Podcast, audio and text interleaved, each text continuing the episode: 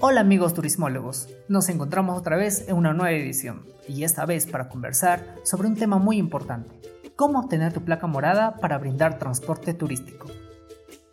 Razón por la cual el día de hoy nos encontramos con María José Gutiérrez, especialista en el tema. Majo, cuéntanos un poco acerca de los requisitos para la inscripción de vehículos que funcionan como operadores turísticos. Eh, gracias.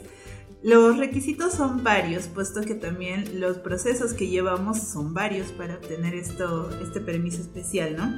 Primero, para obtener el permiso de operaciones eh, turísticas como tal, necesitamos el DNI del gerente general, en el caso de que sea una sociedad empresarial, también de los socios.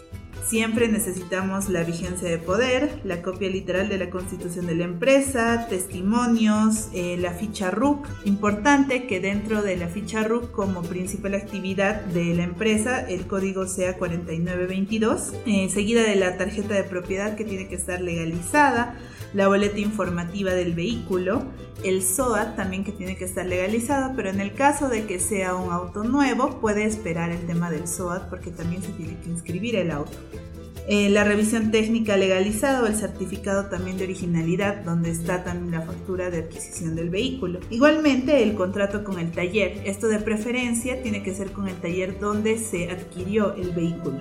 El limitador de velocidad, si es que el vehículo es categoría M3, eso no es para vehículos nuevos el contrato de leasing si el vehículo está en nombre de un banco, claro si es que has tenido algún préstamo, el documento que acredite el acceso al servicio de comunicación, que es el contrato recibo a nombre de la empresa, ¿no? Donde la empresa está operando, la licencia de conducir de la persona que va a conducir este vehículo, el registro contable demostrando el patrimonio neto, la acreditación REMIPE, el contrato de oficina para usos de oficina administrativa en caso de que sea por alquiler, ¿no?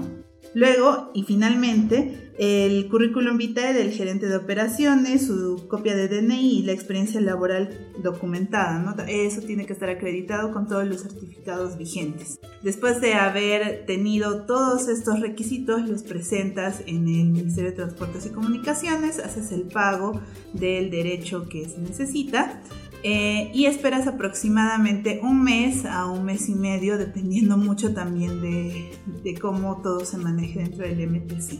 Una vez que tienes ya el permiso emitido por el MTC, tienes que volver al Ministerio de Transportes con una declaración jurada donde está solicitando que se cambie el uso del vehículo de uso ordinario a la placa morada de turismo.